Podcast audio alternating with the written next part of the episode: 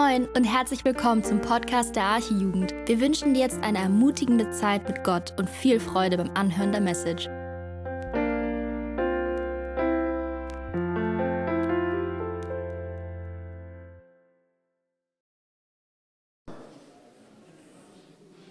Ja, Herr Jesus, wir danken dir von Herzen, dass wir heute Abend über dieses Thema sprechen äh, dürfen. Und ja, ich bitte dich, Herr, dass du das da lässt, was wichtig ist für uns, ähm, dass wir lernen, die Gemeinde so zu leben, wie du sie liebst, Herr.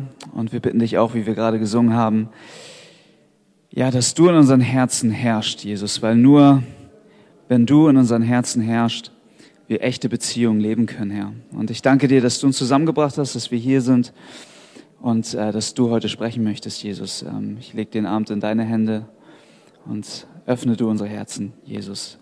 Amen. Ja, ihr Lieben, schön, dass wir hier äh, zusammengekommen sind. Ich freue mich sehr über die riesige Freizeit, die wir haben, die größte Arche Jugendfreizeit, die wir jemals hatten. Wir sind hier 140 Leute und das Schöne an der Gemeinde ist, dass wir auch so viele unterschiedliche Menschen sind, Menschen mit unterschiedlichen Hintergründen, ähm, Menschen aus unterschiedlichen Kulturen, aus unterschiedlichen Gesellschaftsschichten. Und das ist das, was Gott auch möchte. Gott hat uns als Gemeinde zusammengestellt. Und heute Abend möchte ich so ein bisschen darüber sprechen, ähm, wie Gott sich Gemeinde vorstellt. Mein Thema ist Relationship zu Glaubensgeschwistern. Und ja, Andi hat uns ähm, die Freiheit gegeben, er hat die Themen eingeteilt, uns die Freiheit gegeben, ähm, über alles zu predigen. Er hat mir gesagt, Bernd, du kannst über alles predigen zu diesem Thema, außer über 40 Minuten. Und ich hoffe, betet gern dafür, ich hoffe, dass ich hier Andi gehorsam sein kann. Gut, also, Relationship zu Gemeindegeschwistern. Nicht jeder von uns wird irgendwann Ehemann sein oder Ehefrau oder Vater oder Mutter. Nicht jeder wird so eine Art von Beziehung haben. Aber wir alle, wenn wir an Jesus glauben, haben Beziehung zu Gemeindegeschwistern. Das ist eine Beziehung, eine Art von Beziehung, die jeder von uns hat, wenn wir an Jesus glauben. Deshalb ist das Thema auch so wichtig. Ähm, dass wir uns damit beschäftigen, weil es uns alle betrifft. Und ich denke, wir sind hier auf die Freizeit gekommen, jeder mit seinem eigenen Blick auf diesen Haufen von Menschen um uns herum. Und die entscheidende Frage ist nicht, was denkst du über, über diese Leute um dich herum, sondern die Frage ist, was denkt Gott über diese Gemeinde. Und ich hoffe, dass ähm, wenn ich heute Abend so ein paar Punkte anspreche, dass wir einfach von Gott lernen, dass wir lernen, mit welchem Blick er auf die Person um dich herum schaut. Denn ich denke, Gottes Blick auf diese Person um uns herum verändert den Blick, verändert unseren Blick auf die Person um uns herum. Und ich möchte heute einige biblischen, biblische Wahrheiten mit euch teilen. Und ich kann mir auch gut vorstellen, dass Leute auf dieser Freizeit vielleicht dabei sind, die du überhaupt nicht magst, mit denen du vielleicht Streit hast. Und ich hoffe, dass diese biblischen Wahrheiten, die ich heute mit euch teile, dass sie uns dabei helfen und dir dabei helfen, die Person neben dir oder an die du gerade denkst, noch mehr zu lieben oder vielleicht sogar das erste Mal zu lieben. Ich werde heute ähm, drei Punkte mit euch äh, durchgehen. Der erste Punkt wird sein, äh, echte Beziehung ist nur mit dem echten König im Herzen möglich. Und der zweite Punkt ist dann ein bisschen praktischer. Gott beruft uns in seinen Leib. Und dann am Ende der dritte Punkt, lieben, was Jesus liebt. Der erste Punkt, echte Beziehung ist nur mit dem echten König im Herzen möglich. Und ich möchte am Anfang mit der Frage starten, wer bist du? Und in dem ersten Punkt mit euch darüber reden, wozu uns Gott eigentlich geschaffen hat, was uns als Menschen, was uns Menschen eigentlich ausmacht. Ihr könnt schon mal ausschlagen, 1. Mose 1, Vers 26. Und da heißt es, und Gott sprach, lasst uns Menschen machen, nach unserem Bild, uns ähnlich. Ja, Gott, Gott sprach, lasst uns Menschen machen, nach unserem Bild, uns ähnlich. Wir sind geschaffen, um Gemeinschaft zu haben, um Beziehung zu haben. Das ist Teil von uns Menschen. Das lernen wir aus der Bibel. Gott ähnlich zu sein heißt, Gemeinschaft zu haben. Wenn wir Menschen sind, und ich denke mal, dass die meisten von uns sich hier, oder wahrscheinlich alle sich als Menschen bezeichnen äh, würden, haben wir Beziehung. Das ist Teil von uns. Die Frage ist nicht, ob wir Beziehungen haben, sondern ob sie gut oder schlecht sind. Ja, wir sind nicht wie Steine, die einfach rumliegen und darauf warten, äh, weggetreten zu werden und dann woanders rumzuliegen. Nein, wir haben, wir leben, wir sind lebendig. Gott hat uns sein Odem eingehaucht. Und hier möchte ich noch mal kurz ein Statement reinschieben, ähm, auch wichtig in unserer Zeit. Gott hat uns Leben eingehaucht und zwar ab dem Zeitpunkt, wo Spermium und Eizelle miteinander verschmolzen sind.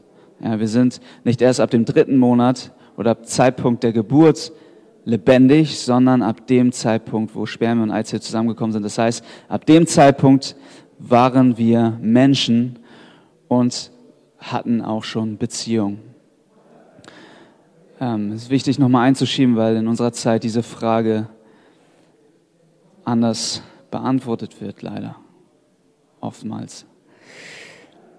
Also, wir sind ab dem Zeitpunkt im Mutterleib, wo Spermien und Eizelle miteinander verschmolzen sind, Menschen und haben Beziehungen. Unsere erste Beziehung war die zu unserer Mutter. Das ist die erste Beziehung, die wir hatten. Und ähm, ich schiebe das auch nochmal so ein, um zu zeigen, hey, ähm, das ist das ist ein Herzensanliegen Gottes, dass wir verstehen, dass sich im Bauch der Mama ein Mensch befindet. Ich habe euch eine Geschichte mitgebracht aus Johannes, äh, aus, ähm, aus dem Lukas-Evangelium. Und zwar ist das die Story, wo Elisabeth, die Mama von, von ähm, Johannes dem Täufer, Maria trifft, die Jesus im Mutterleib trug. Und da heißt es in Lukas 1, Vers 41, als Elisabeth den Gruß Marias hörte, hüpfte das Kind in ihrem Leib. Als Elisabeth den Gruß Marias hörte, hüpfte das Kind in ihrem Leib. Das heißt, Johannes der Täufer war lebendig und hat sich gefreut darüber, dass Jesus auf der anderen Seite war bei Maria. Er war voll Geistes.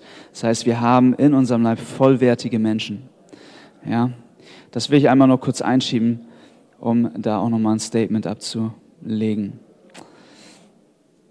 Also, wir sind gemacht nach dem Ebenbild Gottes, um Beziehung zu haben, so wie Gott von Ewigkeit her in perfekter Gemeinschaft in Beziehung gelebt hat. Ich weiß nicht, wie intensiv ihr euch schon mit diesem Vers beschäftigt hattet, aber ihr seht ja, dass hier äh, dass das im Plural, in der Pluralform geschrieben ist. Das heißt, hier offenbart Gott schon ganz am Anfang, dass er ein dreieiniger Gott ist. Ein Gott, der aus mehreren Personen besteht und in perfekter Gemeinschaft, in vollkommener Liebe existiert hat.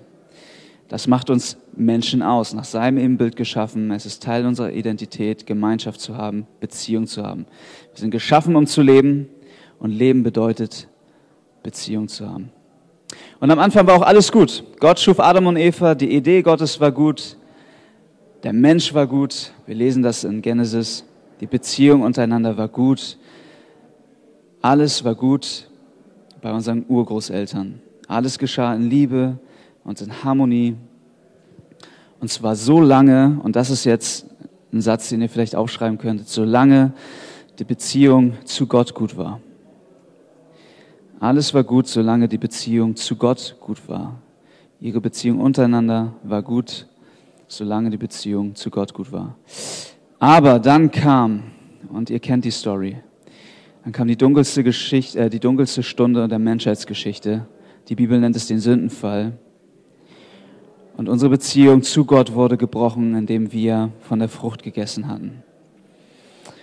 Und dann erkennen wir, dass die Beziehung zu Gott Auswirkung hatte auf unsere Beziehung untereinander. Kurz nach dem Sündenfall sehen wir, wie, wie ernst Sünde ist und wie schmerzhaft Sünde ist. Die Beziehung zwischen Adam und Eva wurde zerrüttet und alle Nachfolgenden auch. Wir sehen das bis heute, dass in allen, in allen Epochen der Menschheitsgeschichte viel Leid war, viel Schmerz war. Kriege sind entstanden, Morde sind passiert und das zwischen den engsten Personen. Also im ersten Punkt, schreibt euch das auf, Relationship gab es das letzte Mal im Garten Eden. Also echte Beziehung gab es das letzte Mal im Garten Eden. Warum? Weil Gott in den Herzen von Adam und Eva das Zentrum war.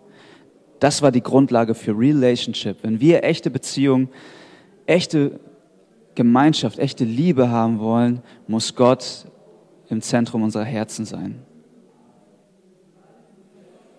Und dadurch, dass durch den Sündenfall Gott nicht mehr auf dem, Herz, auf dem Thron unserer Herzen saß, hat die erste Familie, haben Adam und Eva viel Schmerz erlebt. Ich kann mir sehr gut vorstellen, wie traurig sie waren, als sie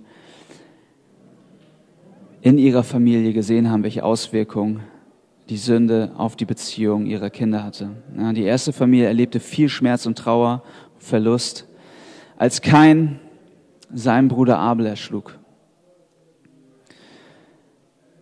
Das war Auswirkung, das war eine Auswirkung der Sünde. Die Beziehung in der Familie war gebrochen und das zieht sich durch alle Generationen hindurch bis heute. Was lernen wir daraus? Nur wo Gott im Herzen regiert, kann wahre Beziehung gelebt werden. Und ich möchte noch mal kurz auf Kain eingehen.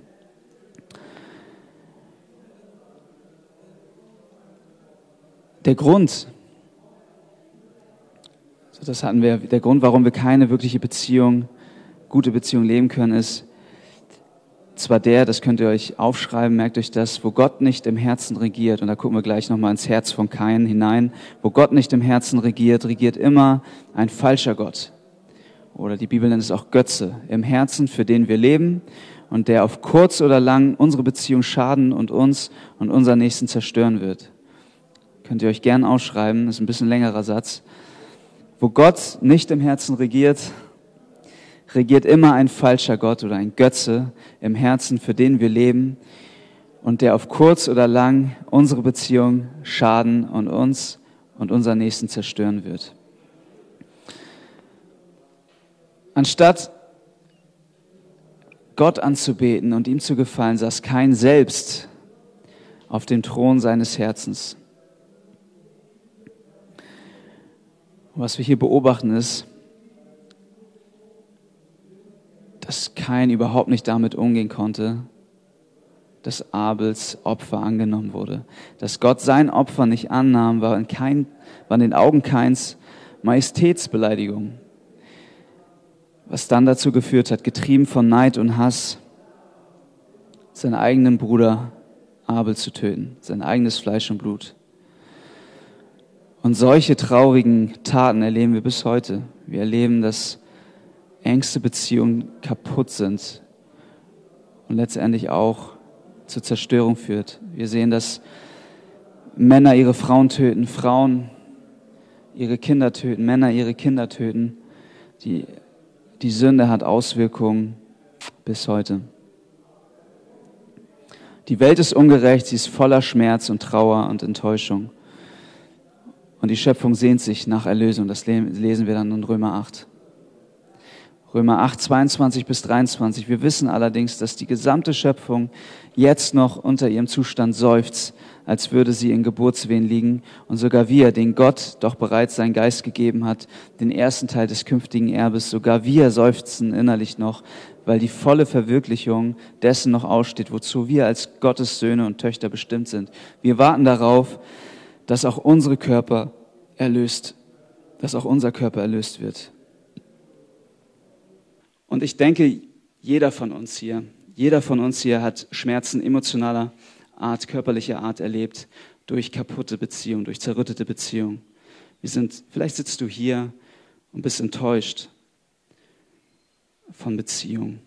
bist enttäuscht davon, Menschen vertraut zu haben, die dich verletzt haben. Vielleicht sitzt du hier und bereust, dass du anderen Menschen wehgetan hast durch Beziehungen, weil sie dir, weil sie dir vertraut haben. Keiner, keiner von uns hier ist frei von diesem Virus. Keiner von uns. Aber, jetzt kommen wir zur Gemeinde. Gott hat uns herausgerufen, uns Leben eingehaucht, um wahre Gemeinschaft und echte Liebe leben zu können. Ja? Die Gemeinde ist ein Vorgeschmack auf den Himmel. Gott will das wiederherstellen, was wir ursprünglich kaputt gemacht haben. Deshalb ist auch eine Anwendung, ey, es gibt Hoffnung. Ja, Gott bringt uns hier aus ganz unterschiedlichen Backgrounds zusammen und hat dasselbe Ziel mit jedem von uns, dass wir unsere Götzen im Herzen töten beziehungsweise er sie tötet. Teil des Evangeliums ist, dass Jesus in diese dunkle Welt gekommen ist, die voller zerbrochener Beziehung ist, nicht nur um sie zu retten, sondern auch um wiederherzustellen. Ja, es ist ein Vorgeschmack auf den Himmel. Das ist Teil des Evangeliums. Jesus versöhnt uns mit Gott und hat durch den Heiligen Geist uns fähig gemacht, echt lieben zu können und echte Beziehung zu haben. Er ist dabei, in unserer Gemeinde auf unserem Weg mit Jesus zusammen ist er dabei, Beziehungen wiederherzustellen, uns eine neue Perspektive auf die Beziehung zueinander zu geben und wieder selbst König im Herzen zu sein. Er arbeitet an seiner Gemeinde, an seiner heiligen Braut und vollendet sie bis zur Ewigkeit. Das ist die Hoffnung, auf der wir bauen, wenn wir zusammenkommen als Gemeinde, wenn wir mit den Verletzungen, mit den Schmerzen zusammenkommen auch untereinander in dieser Gemeinde. Galater 2,20. Ich lebe, doch nun nicht ich, sondern Christus lebt in mir. Ich lebe doch nun nicht ich, sondern Christus lebt in mir. Denn was, was ich jetzt lebe im Fleisch, das lebe ich im Glauben an den Sohn Gottes, der mich geliebt hat und sich selbst für mich dahingegeben hat. Das heißt, Gott hat dir sich, hat, Gott hat dir Jesus ins Herz gegeben, der dich fähig macht, echt zu lieben. Denn wenn die Götzen in unserem Herzen sterben, erst dann suchst du das Beste für deinen Bruder und deine Schwester. Vielleicht ist das auch ein Satz, den man mitnehmen kann.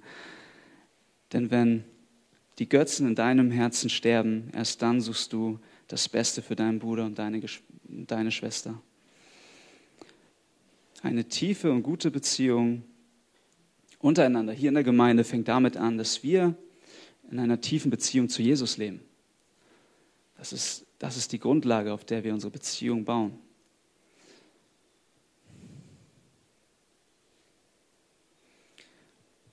Und ich hoffe, dass dein Blick auf Jesus, dein Blick auf, auf deine Geschwister ändert. Und dass es nicht wie bei Kain und Abel oder bei, bei, bei ähm, keinem Herzen zu diesem Wettbewerbsdenken ähm, kommt, dass wir besser sein wollen als der andere. Ich habe ein Zitat von C.S. Lewis mitgebracht, das fand ich sehr passend und auch gut erklärt, warum es zu diesem Mord kam. Stolz, kann, äh, Stolz hat keine Freude daran, und das ist, das ist ja der Götze oder beziehungsweise die Sünde, die in unserem Herzen schlummert. Stolz hat keine Freude daran, etwas zu haben, nur daran, mehr davon zu haben als der Nächste. Stolz hat keine Freude daran, etwas zu haben, nur daran, mehr davon zu haben als der Nächste. Es ist der Vergleich, der dich stolz macht die Freude über den anderen zu stehen. Sobald das Wettbewerbselement weg ist, ist der Stolz weg. Und wir wissen, im Evangelium sind wir frei in Christus, brauchen nicht um unsere Identität kämpfen, denn sie wurde uns gegeben. Also die Gemeinde ist der einzige Ort, wo wir echte Liebe und echte Beziehung leben können. Ja, das ist der erste Punkt, damit schließe ich ab. Die Gemeinde ist der einzige Ort, wo wir echte Liebe und echte Beziehung leben können weil Gott hier ist, weil er hier regiert und in den Herzen seiner Kinder die Götzen tötet. Es gibt keinen anderen Ort, wo diese Grundlage besteht. Deshalb will ich dich ermutigen, Teil dieser Gemeinde zu sein, Teil einer Gemeinde zu sein, an dir zu arbeiten, an deiner Beziehung zu Jesus arbeiten. Also Anwendung 1, arbeite zuerst an deiner Beziehung zu Gott, um ein Segen in der Beziehung zu deinen Gemeindegeschwistern zu sein. Punkt zwei. Gott beruft uns in seinen Leib. Gott beruft uns in seinen Leib.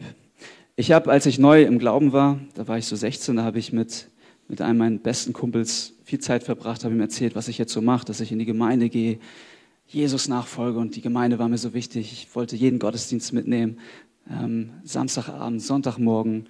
Und ähm, er ist so ein bisschen traditionell christlich angehaucht, Russlanddeutscher gewesen, so russisch-orthodox. Und ich habe mit der Mama auch mal drüber gesprochen. Ähm, ja, die war nicht so begeistert von meinem Lebensstil, meinte auch, dass ich in der Sekte ähm, war oder bin. Ähm, und sie sagte aber, dass sie gläubig ist. Und sie war der Überzeugung, dass wenn sie glaubt ähm, und, und auch ähm, mit Gott eine Beziehung hat, dass keine Gemeinde notwendig ist. Ich lebe meinen Glauben für mich, ich habe meinen Glauben zu Hause. Ja, das war so ihr Statement, das blieb mir voll hängen. Darüber haben wir nämlich dann auch nochmal diskutiert gehabt. Und ich denke, in Punkt 2 wird deutlich, Gottes Wort wird deutlich, dass das nicht wahr ist. Gott er rettet uns nicht für uns selbst, dass wir allein den Glauben leben, sondern Gott rettet uns in seinen Leib hinein, damit wir ein Segen werden für andere. 1. Korinther 12, schlag den Text gerne auf. Ich habe nicht die Zeit, um jetzt alles intensiv zu behandeln, aber ich will so ein paar Gedanken rausziehen aus dem Text, der uns dabei hilft, praktisch, praktisch ähm, in der Gemeinde zu leben.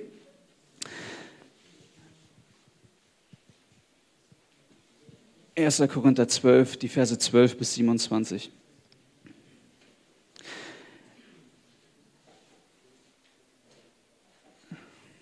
Wenn ihr aufgeschlagen habt, sagt Amen. Okay, ist die Mehrheit. Dann fange ich an. Denn wie der Leib einer ist und hat auch viele Glieder, alle Glieder des Leibes aber, obwohl sie viele sind, doch ein Leib sind, so auch Christus. Denn wir sind durch einen Geist alle zu einem Leib getauft. Wir seien Juden oder Griechen, Sklaven oder Freie oder sind alle mit einem Geist getränkt. Denn auch der Leib ist nicht ein Glied, sondern viele. Wenn nun der Fuß spräche, ich bin keine Hand, darum gehöre ich nicht zum Leib, gehört er deshalb etwa nicht zum Leib? Und wenn das Ohr spräche, ich bin kein Auge, darum gehöre ich nicht zum Leib, gehört es deshalb etwa nicht zum Leib? Wenn der ganze Leib Auge wäre, wo bliebe das Gehör? Wenn er ganz Gehör wäre, wo bliebe der Geruch? Nun aber hat Gott die Glieder eingesetzt, ein jedes von ihnen im Leib, so wie er gewollt hat. So wie er gewollt hat, merkt euch das. Wenn aber alle Glieder ein Glied wären, wo bliebe der Leib? Nun aber sind es viele Glieder, aber der Leib ist einer. Das Auge kann nicht sagen zu der Hand, ich brauche dich nicht, oder wiederum das Haupt zu, zu den Füßen, ich brauche euch nicht. Vielmehr sind die Glieder des Leibes, die uns schwächer erscheinen, die nötigsten. Und die uns weniger ehrbar erscheinen, die umkleiden wir mit besonderer Ehre. Und die wenig ansehnlich sind, haben bei uns besonderes Ansehen. Denn was an uns ansehnlich ist, bedarf dessen nicht. Aber Gott hat den Leib zusammengefügt und dem geringeren Glied höhere Ehre gegeben, auf das im Leib keine Spaltung sei, sondern die Glieder einträchtig füreinander sorgen. Und wenn ein Glied leidet, so leiden alle Glieder mit. Und wenn ein Glied geehrt wird, so freuen sich alle Glieder mit. Ihr aber seid der Leib Christi und jeder einzelne ein Glied. Erster Unterpunkt. Teil des Leibes zu sein ist keine Option. Gott errettet uns mit einem Auftrag. Er beruft uns in seinen Leib hinein, haben wir hier gelesen. Nicht funktionslos und ohne Ziel. Ja, wenn du an Jesus glaubst, errettet bist, dann hat er dich zu einer bestimmten Aufgabe berufen in der Zeit, bis er wiederkommt. Und zwar andere im Glauben wachsen zu lassen. Ähm, Entschuldigung. Um dich zu gebrauchen, damit andere im Glauben wachsen und andere zu gebrauchen, um dich im Glauben wachsen zu lassen. Es ist ein Geben und Nehmen. Wir sind ein Leib mit demselben Ziel, mit ähm, als unterschiedliche Glieder. Das ist so der erste Gedanke. Er arbeitet immer an seiner Gemeinde durch seine Gemeinde. Ja? Wenn wir weiter in der Heiligung kommen wollen, wenn wir wachsen wollen, wenn wir Jesus ähnlicher werden wollen, müssen wir Teil einer Gemeinde sein. Es ist nicht möglich, losgelöst vom, vom Leib. Das heißt, er arbeitet immer an seiner Gemeinde, durch seine Gemeinde. Wer meint, Christ zu sein und schließt sich keiner Gemeinde an und hat keinen Teil am Leben anderer Christen, der verfehlt komplett seine Berufung und lebt keine echte Nachfolge. Der lebt keine echte Nachfolge. Wir wollen Jesus nachfolgen, oder? Wollen wir das? Dann hat Gemeinde Priorität, Verantwortung übernehmen für andere. Und sich selbst ins ähm, Leben blicken zu lassen, offen zu sein. Deswegen liebe ich Hauskreis. Ich finde es so schön, Familie leben zu können, weil wir daran arbeiten, auch offen zu sein, uns verletzlich zu machen, auszutauschen, um Hilfe annehmen zu können und auch anderen helfen zu können. Also die Frage ist jetzt, bist du involviert im Leben anderer Christen in der Gemeinde und sind andere Christen in deinem Leben involviert? Stell dir die Frage, denk drüber nach. Lauf auf der Freizeit im Wald herum, denk über diese Frage nach. Bin ich involviert? Bin ich Teil? Bin ich Teil der Gemeinde? Bist du interessiert am Leben deiner Geschwister? Liebst du sie? Oder bist du ein amputierter Finger, der überhaupt nichts spürt, der überhaupt nicht Teil ist dieser Gemeinschaft? Bist du ein amputierter Finger? in 1. Johannes 2, da werden wir auf der ähm, Sommerfreizeit nochmal intensiver uns mit beschäftigen. Da schreibt Johannes, und das ganze Kapitel ist voll damit, Umgang mit anderen Christen, die Liebe zueinander. Wer da sagt, er sei im Licht und hasst seinen Bruder, der ist noch in der Finsternis. Wer seinen Bruder liebt, der bleibt im Licht und ist kein Ärgernis bei ihm. Wer aber seinen Bruder hasst, der ist in der Finsternis und wandelt in der Finsternis und weiß nicht, wohin er geht, denn die Finsternis hat seine Augen verblendet.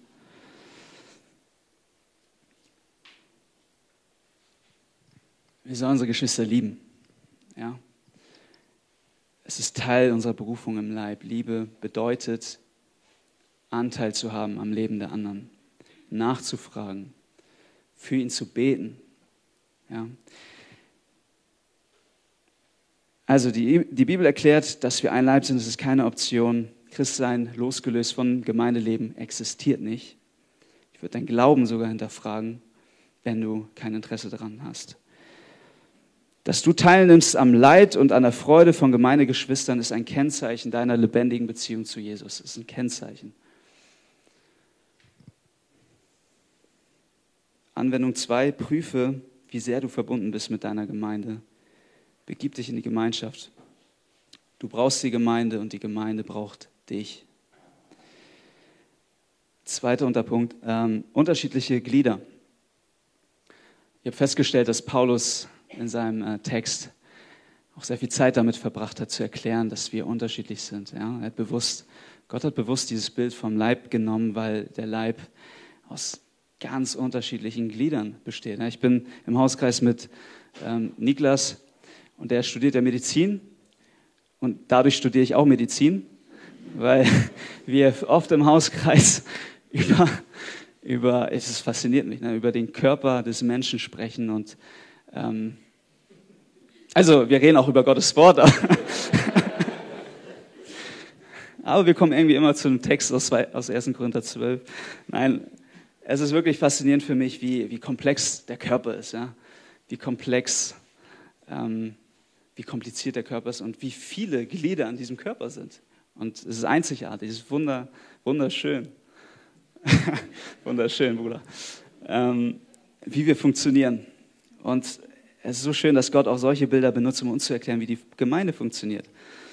Ähm, die Gemeinde Gottes scheint hell in dieser Welt, weil sie die Gräben zwischen unterschiedlichen Gruppierungen überwindet wenn ihr euch mal umschaut, und ich finde es auch immer faszinierend, wenn wir Sonntag nach dem Gottesdienst essen gehen, und, und oft sind wir ja, keine Ahnung, 30, 40 Leute, und ich drehe mich um und sehe Menschen mit unterschiedlichen Hintergründen. Asiaten, Deutsche, also Europäer, Afrikaner, äh, Russen, keine Ahnung, alles gemischt. Und ich denke mir manchmal, wenn wir an der Ampel stehen und die Leute dort im Auto sitzen, die denken, was ist das für eine Gruppe? Ich, wirklich, manchmal liest du, siehst du das denen, äh, kannst du, kannst du das ablesen im Gesicht. Was, was, was geht ab? Und dann freue ich mich. Ich sage, ja, wir sind die Gemeinde des Herrn. Wir, Das sind wir. Und das, das finde ich so faszinierend. Und das gehört zur Gemeinde dazu. Guck dich um, interessier dich für deine Geschwister. Nicht nur aus den vielleicht ethnischen Kreisen, wo du herkommst, sondern sei offen. Lern die verschiedenen Glieder kennen. Gott beruft uns aus allen Nationen. Also Gottes wunderbare Liebe in seinem Evangelium zeigt sich darin, dass er Menschen in seinem Leib verbindet, die in der Welt oftmals nicht viel miteinander zu tun haben. Im Vers 12 aus dem Text. Wir haben Ukrainer, die mit Russen zusammenkommen. Wir haben Türken, die mit Armenier zusammenkommen, die gut befreundet sind. Wir haben Juden und Araber in der Gemeinde, die Freund, Freundschaften pflegen. Und ich habe mir gedacht, so, vielleicht hilft auch dieses Bild. Die Arche damals, also nicht unsere Arche, die Arche zur Zeit Noahs war ja ein Bild auf Christus. Ja? Rettung war nur zu finden in der Arche. Alle anderen, die nicht auf die Arche gegangen sind, sind verloren gegangen. Und die Arche, genau, die Arche ist ein Bild auf Christus. Ich dachte mir, ja, die unterschiedlichen Tiere, die dort drauf gekommen sind, sind doch eigentlich ein Bild auf die Gemeinde Gottes. Und in dieser Gemeinde oder auf diesem Schiff mussten auch Löwen zusammen mit Schafen chillen. Ja? Und es war vielleicht unangenehm. Ich kann mir vorstellen, als Schaf war nicht so cool, neben den Löwen zu chillen. Ja?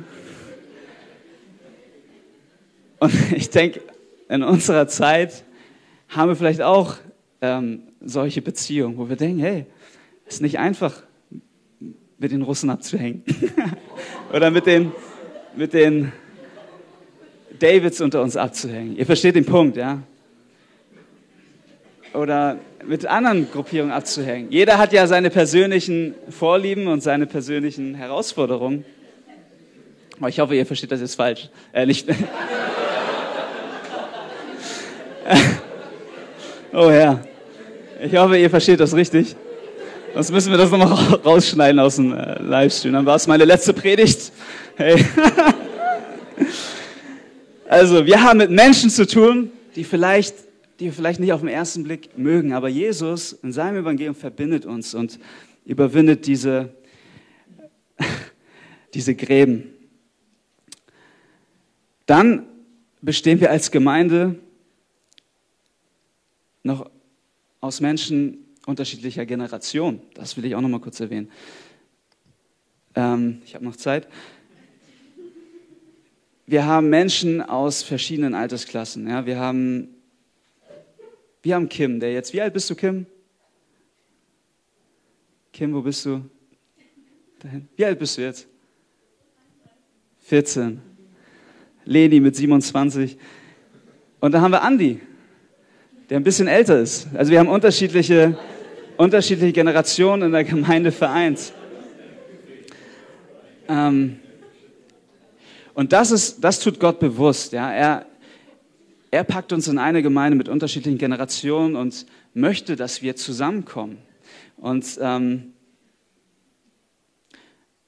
ein Anwendungspunkt ist, dass du dir Zeit nimmst, auch mit Jüngeren dein Leben teilst, dass du Verantwortung, äh, Verantwortung übernimmst meinetwegen auch in der Kinderstunde oder mal Sonntag nach dem Gottesdienst ein bisschen Zeit mit Kindern verbringst oder auch oder zusätzlich mit Älteren in der Gemeinde Zeit verbringst.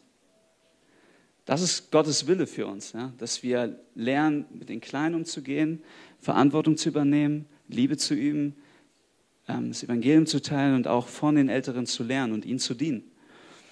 Deswegen hat das Treffen am Sonntag, der Gottesdienst am Sonntag höchste Priorität. Wir hier als Jugend und auch Samstagabend sind nur Teil der Gemeinde. Es ist nicht die Gemeinde. Sonntag trifft sich die Gemeinde. Da kommen wir alle zusammen und das hat höchste Priorität. Wenn du mit dem Gedanken spielst und dich, dir die Frage stellst, ja, soll ich Samstagabend eher hinkommen oder Sonntagmorgen? Komm Sonntagmorgen. Da kommen wir als Gemeinde zusammen. Und ich habe viel Segen erlebt. Ich weiß nicht, ob ihr die Jeromins kennt, ein super, super tolles älteres Ehepaar, die mir Geschichten erzählt haben aus ihrem Leben, was mich so ermutigt hat. an Jesus festzuhalten. Das heißt, Gott möchte, dass du von Älteren lernst, lernst und zuhörst und siehst, wie treu Gott ist, weil sie schon Jahrzehnte mit Jesus gehen. Das wird dir helfen, im Glauben zu wachsen und ähm, zu lernen. Und ich habe damals, ich, ich komme ja ursprünglich aus einer indonesischen Gemeinde und ich kann mich noch gut erinnern, da hat sich ein, ein, älterer Herr auch um mich so ein bisschen gekümmert. Und ich kann mich noch so an kleine Szenen erinnern, die voll prägend waren für mich. Und man unterschätzt vielleicht, was wir auch für Auswirkungen haben auf die Kinder um uns herum. Wenn wir die mal beiseite nehmen, mal einen Satz teilen. Der hat mir nämlich das Abendmahl erklärt und mir auch klar gemacht, wenn du nicht an Jesus glaubst, dann lass es vorübergehen, weil das ernst für, für Gott ist. Und ich weiß auch genau, wo ich saß, ich weiß noch genau, auf welchem Stuhl, wer, wer die Person war. Und es waren nur, es waren nur zwei Minuten meines Lebens. Das heißt, übernehmt Verantwortung für die kleinen Kinder, überlegt euch gut, was sie ihnen sagt. Gott will euch einsetzen, auch um die kleinen Kinder zu prägen. Hiob 12, Vers 12. Ja, bei den Großvätern ist die Weisheit und der Verstand bei den Alten.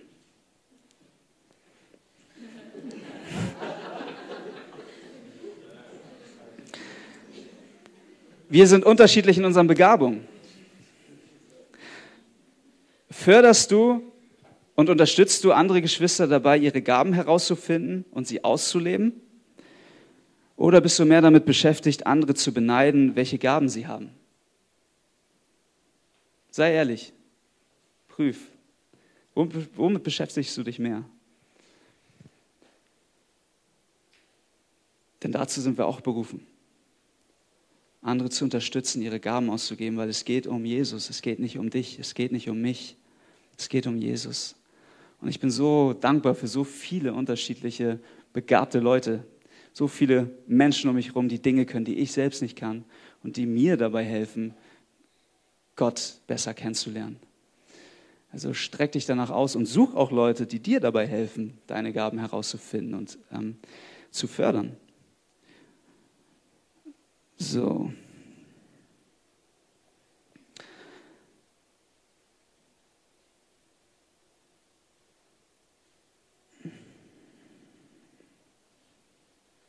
Die Glieder sind füreinander da. Als Gemeinde bringen wir nur Frucht, wenn jeder von uns seinen Platz einnimmt und die Gaben einsetzt, die Gott ihm gegeben hat. Jetzt zu meinem letzten, äh, vorletzten Unterpunkt. Äh, von Punkt 2. Und das ist ein bisschen herausfordernder. Das möchte ich auch noch mal kurz ansprechen. Jesus übt Körperpflege. Der dritte Punkt ist übrigens sehr kurz, deshalb keine Sorge. Ähm, Jesus übt Körperpflege. Es ist sein Körper, es ist sein, sein Heiligtum. Ja? Ich weiß nicht, ob das Bild passend ist. Ich hoffe, ihr versteht das nicht falsch. Gottes Körper ist heilig. Er hat seine Braut berufen. Und was hat Jesus gesagt? Ich bin heilig, ihr sollt auch heilig sein. Und er tut alles, er tut alles dafür, damit wir als Gemeinde, die er uns errettet hat mit seinem kostbaren Blut, mit dem wertvollsten, was es überhaupt im Universum gibt, daran, dass wir geschützt sind von Sünde und freikommen von, von Sünde. Jesus heiligt seine, seine Gemeinde. Und dafür gebraucht er auch die Glieder seines Leibes also die Leute um uns herum.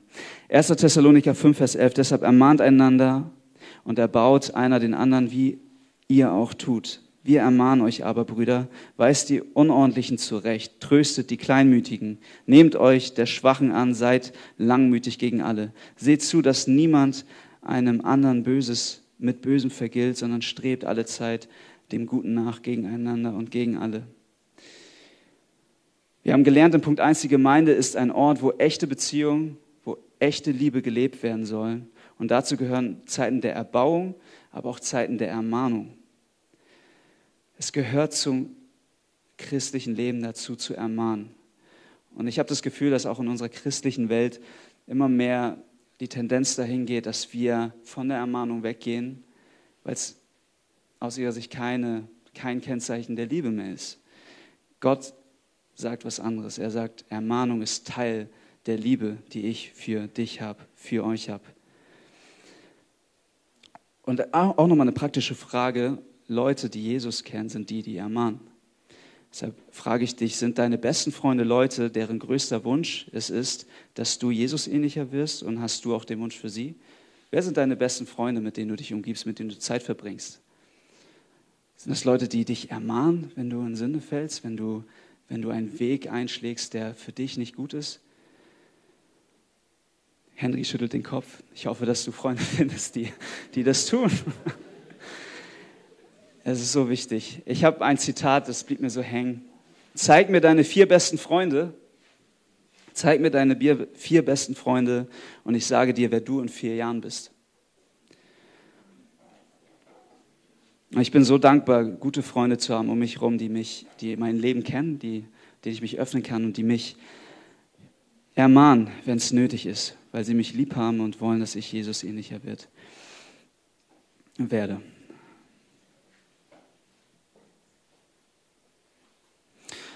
Und wenn es hart auf hart kommt, nutzt er auch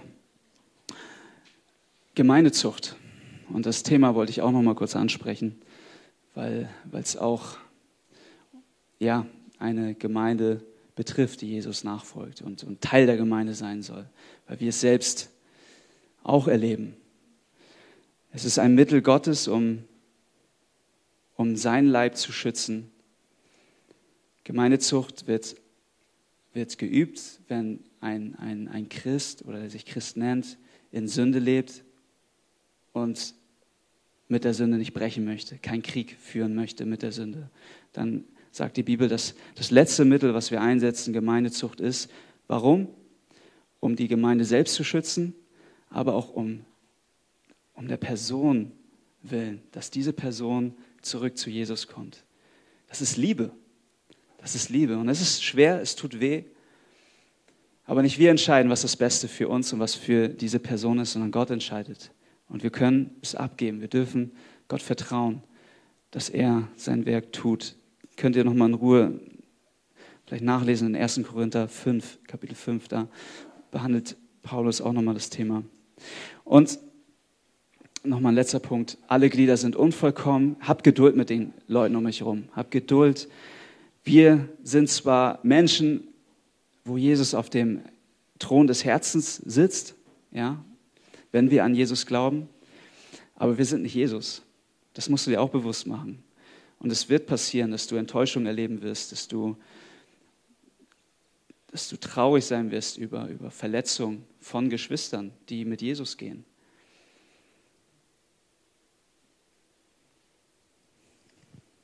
Wir sind alle auf einem langen Weg, den wir gemeinsam gehen. Und wir dürfen geduldig sein. Und praktische Anwendung ist hier, bete, bete zu dem Haupt, der am meisten Einfluss auf die Glieder hat. Wenn du einen Konflikt hast und verletzt bist, bete zu Jesus. Er kennt die Person, mit der du den Konflikt hast, am aller, allerbesten.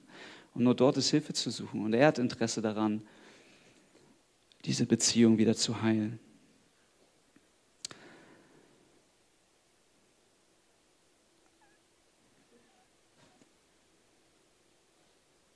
Gott ehrt das schwache Glied unter uns. Ja, ich weiß nicht, ob ihr es kennt, wenn ihr dann in der Gemeinde seid und seht, wie toll vielleicht andere was können, dass ihr begeistert davon seid, wie toll Leute singen können oder, oder reden können, predigen können, was weiß ich, die Bibel gut kennen, ähm, toll Klavier spielen können. Es geht nicht um die Gaben an sich. Es gibt in Gottes Augen keine Aufgabe, die mehr wert ist als andere.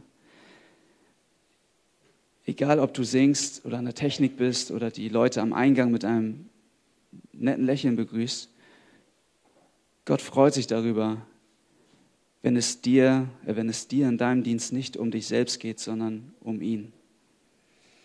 Er ehrt die, die ihn ehren. Und ähm, das ist ein Phänomen, was nicht nur in unserer Gemeinde existiert oder in der Gemeinde unserer Zeit, sondern ähm, es gab schon in der Urgemeinde, ähm, die Jünger unter sich haben darüber gestritten, das könnt ihr in Lukas 22 nachlesen, ab Vers 24, sie haben darüber gestritten, wer der Größte sei. Ja. Und Jesus sagt letztendlich, der Geringste unter euch sei der Größte. Also fokussiere dich nicht darauf, was andere können, sondern nimm deine Aufgabe wahr, leb deine Aufgabe und Gott wird dich ehren. Haben wir auch in dem Text aus dem Korinther gelesen. So, letzter Punkt und damit möchte ich schließen. lieben, was Jesus liebt. Die Gemeinde ist Gottes oder Jesu, der Gott ist, höchste Priorität. Liebst du, was Jesus liebt? Und ich hoffe, dass wenn wir uns mehr damit beschäftigen, welches Herz Jesus gegenüber der Person neben dir hat, gegenüber der Gemeinde hat, dass wir anfangen, diese Person so zu lieben, wie Jesus liebt. Wenn wir sehen und schmecken, wie diese Person, wie viel Barmherzigkeit, Güte, Liebe sie für die Person neben dir hat, dass wir lernen, sie auch so zu lieben. Die Person neben dir ist, wenn sie an Jesus glaubt, das wertvollste im ganzen Universum, das es für Gott gibt.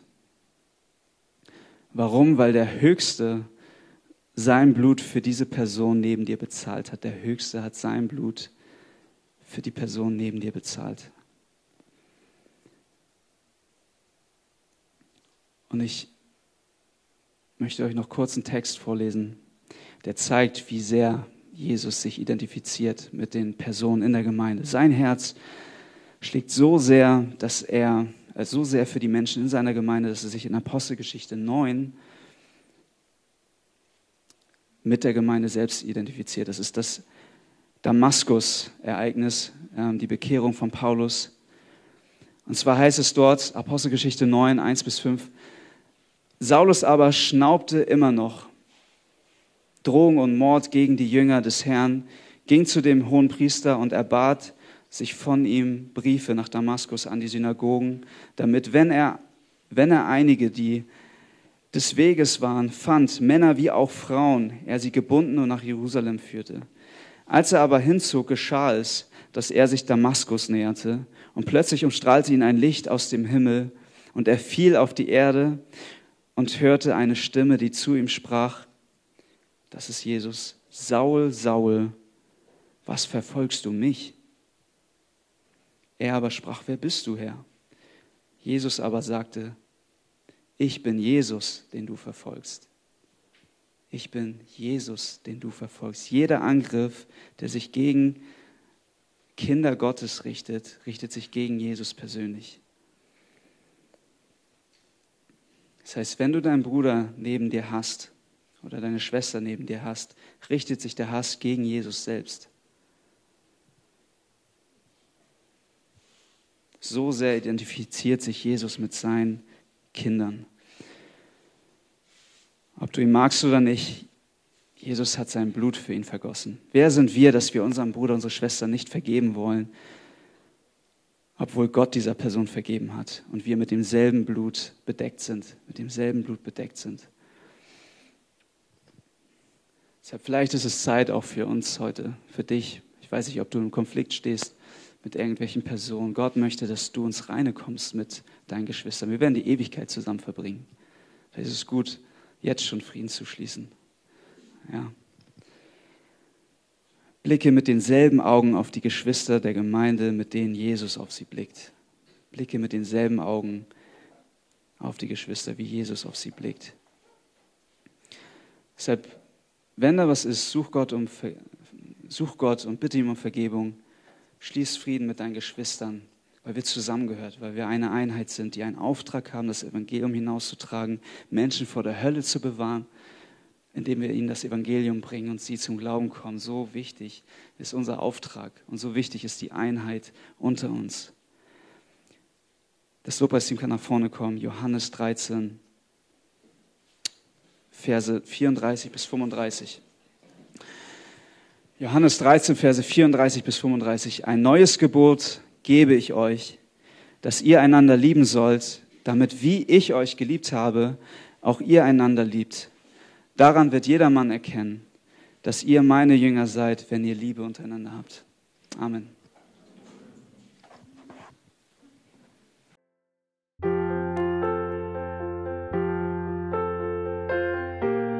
Wir freuen uns, dass du heute mit dabei warst. Wir als Archijugend sind fest davon überzeugt, dass Gott auch heute durch sein Wort spricht und hoffen, dass du ihn durch diese Predigt besser kennenlernen konntest. Weitere Beiträge von uns findest du auch auf unseren Social-Media-Kanälen oder unter archijugend.de. Bis dann, tschüss!